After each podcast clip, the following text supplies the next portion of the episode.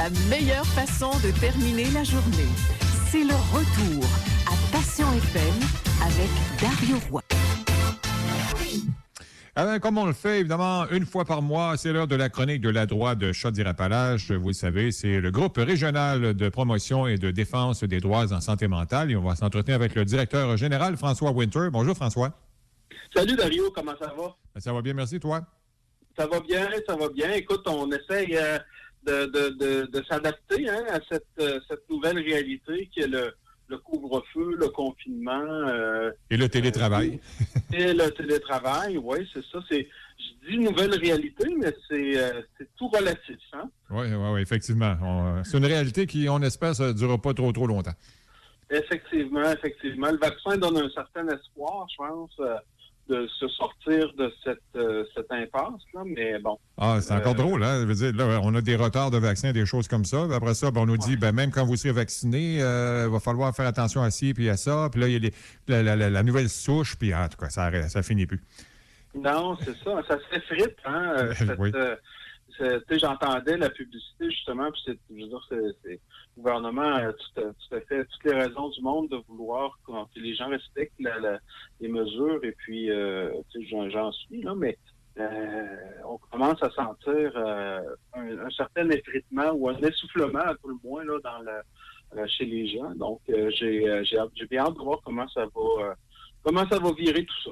Oui, effectivement. Et, euh, eh ben, quand les décisions sont basées sur des, faits ou sur la science, ça va, mais quand c'est politique, c'est moins, moins drôle un peu. Des fois, on se dit où la logique dans certaines décisions?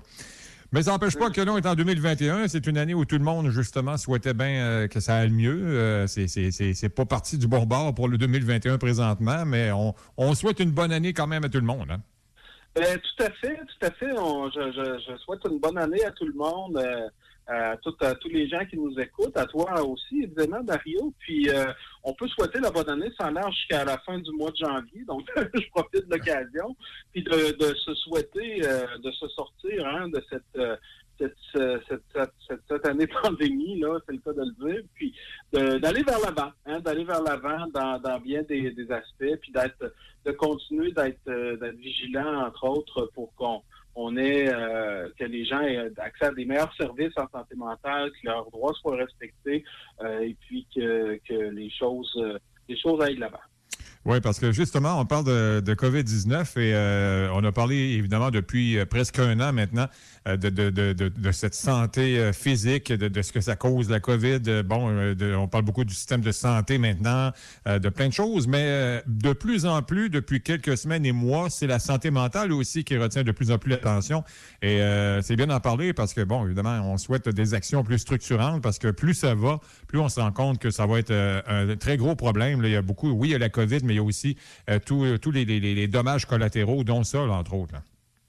C'est clair, hein? Euh, on parle, puis c'est drôle parce que c'est un, un addon, comme on dit. Aujourd'hui, c'est la journée euh, belle cause pour la cause. Et puis je trouve que le thème est, très bon parce qu'on cause beaucoup pour la cause ces temps-ci. Donc on parle, ah, c'est important, prenez soin de votre santé mentale, etc., etc. Puis c'est très bien qu'on fasse ça. Là où j'ai des, difficultés, c'est que on souhaiterait qu'il y ait des actions plus structurantes. Donc, euh, le, ministre, euh, le a annoncé 100 millions euh, en santé mentale. Puis, je veux dire, l'argent est descendu, c'est très bien. Mais de façon générale, les services sont déjà sous-financés, que ce soit dans le réseau de la santé, mais aussi dans le milieu communautaire. Et puis, ça fait en sorte que s'il y a des nouveaux besoins, s'il y a des augmentations de demande, ça devient difficile de les accueillir. Là, et puis, y a davantage d'actions structurantes. Donc, on est dans des mesures temporaires pour un problème qui, euh, oui, en partie est temporaire dû à la pandémie, mais il, risque d'être assez, euh, assez durable. Là. Euh, donc, tout ne se règle pas du jour au lendemain avec la, fin de la pandémie. Donc, c'est un état, la santé mentale, là, c'est pas, pas comme un bras cassé, là, qui est un coup qui est plus cassé, il est plus cassé. C'est, c'est, pas la même chose. Donc, c'est préoccupant. Au niveau physique également, bon, euh, il y a déjà des gens, on sait, qui, qui, devraient avoir des opérations qui s'est retardé, mais quand on parle de problèmes de, santé mentale, plus tu attends, euh, là, le, risque est vraiment grand. Ben, tout à fait, tout à fait. Donc, euh, c'est important que les gens aient accès à des services rapidement. On parlait de liste d'attente, justement, dans les médias. Donc, les, listes d'attente sont, sont encore très, très élevées, dans, autant dans la, région qu'au Québec. Je sais qu'il y a certains territoires où il y a peu d'attente, voire pas du tout en Chaudière-Appalaches. Donc, mais, mais il y a d'autres territoires, je pense entre autres aux gens, entre autres dans le coin de Lévis, je suis au courant qu'il y a quand même un petit peu plus d'attente euh, que, sur d'autres territoires. ça peut être assez préoccupant. Donc, euh, je sais que le, ministre euh, avait annoncé qu'il y aurait des mesures pour que les psychologues qui travaillent dans le domaine du privé aient des, services dans le réseau de la santé.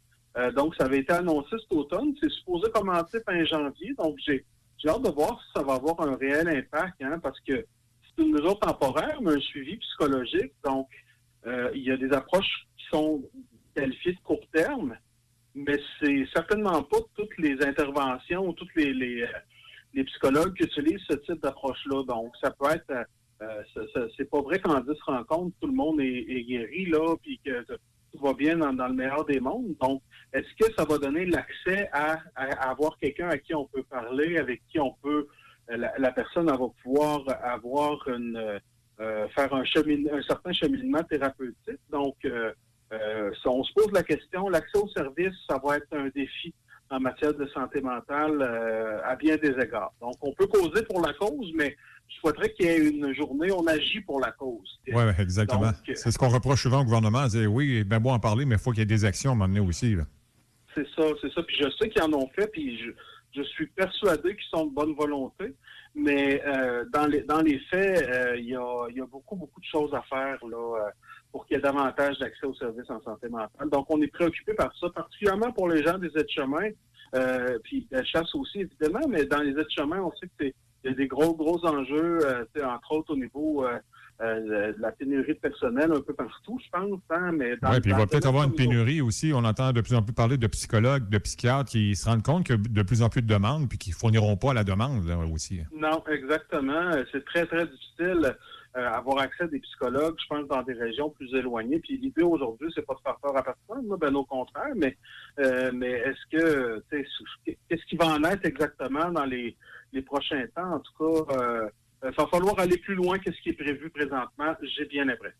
Parce qu'on a des histoires d'horreur aussi. Je ben, tu as sûrement entendu parler de, ce, je ne sais pas si on peut dire thanatologue ou comme on dit autrefois croque-mort, qui, qui, a décidé de dénoncer que les corps qu'il va chercher par les temps qui courent depuis quelques semaines, quelques mois, c'est euh, en majorité des gens qui euh, se sont suicidés. Alors donc, c'est pas, pas drôle.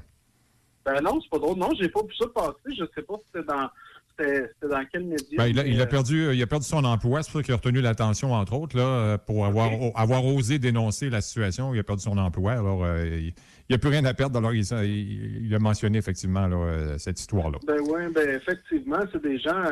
Quand on dit qu'ils sont aux premières, ils, sont ils, voient, ils constatent bien les symptômes, les symptômes de ces des problématiques. Hein, puis il y a beaucoup de, de, suicides qui peuvent passer pour pour autre chose qu'un suicide aussi. Non, la détresse, euh, euh, je veux, comme je, me répète, je ne souhaite pas être alarmiste, mais je suis extrêmement préoccupé par la détresse qui est vécue chez les personnes. Puis moi, j'ai envie de vous dire, demandez de l'aide, puis si vous n'en recevez pas tout de suite, incitez, ou, rapidement, à tout le moins, insistez, n'hésitez pas dans, le respect, évidemment. Puis si jamais vous avez des besoins qui ne sont pas répondus, vous avez l'impression que, vos droits ne sont pas respectés, contactez la droit, on va vous aider à défendre vos droits. On ne promet pas de résultats, mais à tout le moins, le processus euh, peut, en donner des résultats. Exactement, pour que vous ne soyez pas seul euh, là-dedans. Euh, en parlant de, sujets d'actualité, euh, un autre aussi dont on entend parler, c'est évidemment euh, le couvre-feu et qui, au début, ça n'avait pas de bon sens pour les personnes itinérantes. Là, heureusement que la Cour supérieure a mis son nez là-dedans avec l'injonction. Ben, tout à fait, tout à fait. Puis, justement, on parlait de, du ministre Carman. Ils ont, été très sages, le gouvernement, par la, bouche du ministre Carman, d'accepter cette, de ne pas la contester, cette injonction-là, puis de, d'autoriser que les personnes itinérantes euh, euh, ne soient pas euh, soumises au couvre-feu parce que, d'une part, est-ce qu'il y a de la place dans tous les refuges? On parle de Montréal, mais à Saint-Georges, il y, en a d'itinérance. Je dirais même qu'il y en a dans les aides-chemins, dans Bellechasse. Il y en a partout. Il y, en a partout, il y en a partout, exactement. Il y a diverses formes d'itinérance. En milieu rural, elle est moins visible, mais elle existe. Donc, des gens qui soit qui déménagent souvent ou qui dorment dans le salon chez quelqu'un qui connaissent parce qu'ils sont en transition de vie, peu importe. Donc, moi, je, comme groupe, euh, moi, en tant que, personne travaillant dans un groupe, euh, on est très préoccupé par la situation des personnes, évidemment, qui sont euh, dans cet état de vulnérabilité-là qui est important. Donc, le couvre-feu, ben, c'est un peu le problème qu'on vit. Puis, je veux dire, encore une fois, je lance pas la pierre à, à l'État nécessairement, mais le problème avec les mesures qui sont mises en place d'urgence, bien souvent, c'est que euh, les sensibilités pour les particularités sont, peut-être plus difficiles à, atteindre. Mais au moins, bon, il y a eu cette, ouverture-là de justement de pas contester l'injonction. Mais euh, donc, au, moins, on se dit, ben, c'est une, bonne nouvelle en soi de, que le, pour les personnes qui sont en, en, difficulté, on va pouvoir mieux se concentrer sur euh, le, le, tout, le moins pour les services policiers, pour les gens qui sont qui sont qui sont réellement récalcitrants aux mesures. Oui, parce que là. on pourrait parler de judiciarisation d'itinérance une autre fois. J'ai déjà, j'ai déjà assisté à une, conférence où, euh, euh, de chercheurs universitaires qui parlaient que les, personnes itinérantes sont, euh, ou en situation d'itinérance sont sur on leur donne des contraventions là, dans une proportion assez importante. Les gens se ramassent avec des dettes ça n'a aucun, bon sens. aucun bon sens parce que s'ils sont itinérants, ils n'ont pas d'endroit pour rester puis ils n'ont pas d'argent. Fait que ça donne quoi de, un couvre-feu, rien de pire que ça. C'est ça, le couvre-feu, mais. Mais en temps normal aussi, je veux dire, ça donne. En temps normal aussi, c'est ça, c'est exactement à ça que je fais référence. C'est que le système de, je dirais, pénal par rapport à ça euh, peut avoir tendance à entretenir la situation de vulnérabilité. Donc, si moi j'ai des dettes de 45 000, euh, je, pars à moins 45 000. Comment veux-tu que je j'ai envie de me mobiliser pour faire des changements de vie? C'est difficile. Je dis 45 000, c'est pas des situations d'exception. Hein. Euh, dans, bien des endroits, les gens reçoivent beaucoup de contraventions. Puis je veux pas faire de généralisation. Je suis convaincu qu'il y a des policiers où il y a des, endroits où les, les, policiers sont plus euh, sont plus tolérants. Il y a un beau travail un policier, un policier c'est comme n'importe qui. Hein. Il y en a qui ont de la jugeote, d'autres n'ont pas. Il y a des bons policiers, mais il y en a des moins bons. C'est de servir un peu son jugement. C'est ça, exactement. Puis aussi les directives. Hein? Euh, ah oui, les ah ben directives des, des, chefs. On parle des policiers, mais les, y a ces gens-là, ils, travaillent pour quelqu'un. Hein? Donc, Exactement. Dans cette optique-là. Euh, c'est ça. bref, cette situation-là est très préoccupante. Puis euh, ben, au moins, c'est une bonne nouvelle au travers de la forêt de, de, nouvelles plus difficiles qu'on rencontre ces temps-ci. Euh, Parle-moi également de fracture numérique, parce que aussi c'est un enjeu que la pandémie a mis de l'avant un peu. Là, hein. Ah, puis je tiens à souligner, moi, j'ai la chance cette année d'avoir une équipe de travail extraordinaire. Là, entre autres, ma collègue, euh, puis je ne les nommerai pas toutes, là, mais euh, entre autres, ma collègue Carole Louvzy, là, qui aide les gens euh, qui sont qui ont des, enjeux à, au niveau de la fracture numérique. C'est quoi la fracture numérique? Des gens qui ont plus de difficultés à se connecter à Internet, et puis parce qu'on se rendait compte dans nos activités, on invitait les gens à participer, nos membres, entre autres. Euh, les gens disaient, ben, on Zoom, je comprends pas trop comment ça fonctionne. Euh, oui, j'ai mon courriel, mais donc, les gens, forcément, c'est pas tout le monde qui est né avec un ordinateur dans les, deux mains, puis c'est correct. Je veux dire, euh, c'est comme ça.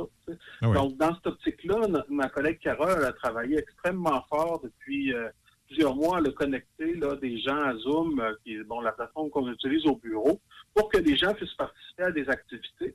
Mais cette, euh, cette situation de COVID-là, ça nous fait prendre conscience qu'il n'y a pas depuis au moins 20 ans, puis à moins que je me trompe, puis j'aimerais ça me tromper, en fait, puis qu'on me dise, ben, il y a des programmes, tout ça. Il n'y a pas de programme gouvernemental structurant euh, pour venir venir contrer l'aspect de la fracture numérique. La fracture numérique, c'est la difficulté d'avoir, soit de ne pas avoir accès à une connexion Internet ou de ne pas avoir des habiletés pour utiliser les technologies de l'information. Donc, la conséquence que ça a, c'est que de plus en plus de choses ou d'activités ou de, euh, de trucs se font par Internet, mais si moi, j'ai pas accès à ces connaissances-là, je me ramasse tout seul chez nous en situation de pandémie, c'est pas facile. Donc, à quelque part, je perds le droit de, de me, de, briser mon isolement, entre autres, ou, à tout le moins d'être plus fonctionnel en société de cette façon-là. Donc, c'est très, très euh, pernicieux, la fracture numérique. Il n'y a pas à proprement parler de droit euh, par rapport à ça, mais quand même, on, estime que l'État devrait prendre conscience ou, mettre l'accent là-dessus. Puis je dis l'État, c'est pas juste le gouvernement du Québec, les municipalités pourraient faire bien des choses aussi. Puis je sais qu'il y, a des municipalités qui font, qui ont toutes sortes d'initiatives. Ce serait intéressant qu'on se questionne là-dessus parce que les gens qui sont en situation de vulnérabilité, bien, ils vivent des problèmes puis beaucoup de détresse par rapport à la situation actuelle. Donc, moi, je voulais souligner ça. Puis, s'il y en a qui sont à l'écoute, moi, je vous dis, lâchez pas. Puis, si vous avez des besoins qu'on peut vous aider, vous, avez un vécu au niveau de la santé mentale, tout ça, bien, la droite, appelez la droite. Si vous n'avez pas de problème de santé mentale, vous connaissez d'autres organismes. Euh, je, sais qu'il y a des organismes d'alphabétisation, entre autres Alpha Chasse. Bien, contactez-les, gênez-vous pas. Euh, ou vous êtes en contact avec euh, quelqu'un, peu importe. En tout cas, moi, je vous dis, faites-le, ça, ça vaut la peine. Oui, parce qu'il y a bien des gens pour qui peut-être ça ne s'intéressait pas non plus euh, plus que ça, euh, mais bon, euh, soit que ça n'intéressait pas ou qu'ils n'avaient pas accès carrément aussi à, Internet, par exemple. Mais là, en période de pandémie, bon, il y a bien des gens qui, qui, ça demeure le seul moyen de communiquer avec des, parents, des amis. et pour le travail aussi, ça peut être évidemment maintenant très différent. Alors, effectivement, c'est devenu quelque chose de très différent et de très important maintenant. Mais si tu n'as pas accès à Internet comme tu veux faire, hein, puis si tu connais pas ça, ben, il y a toujours des formations qui peuvent être suivies. Là, mais c'est pas évident, effectivement. Non, non, c'est pas évident. Euh, Parce qu'il y a encore beaucoup d'endroits, hein? beaucoup d'endroits à Bellechasse, ouais. chemin, que, que Internet n'est pas encore disponible. Ça, ça, ça, paraît niaiseux à dire, mais c'est quand même ça en 2021. Là. Non, non, tout à fait. Écoute, c'est un gros problème. Là. Moi, tu sais, j'en ai parlé récemment. je pense qu'on en avait parlé, on avait abordé un peu la question avant les fêtes, la facture numérique, tout ça. Ben, crime, dans l'endroit où je demeure, ça fait peut-être quoi un an que, puis je suis à la limite Bellechasse, merci de Montmagny.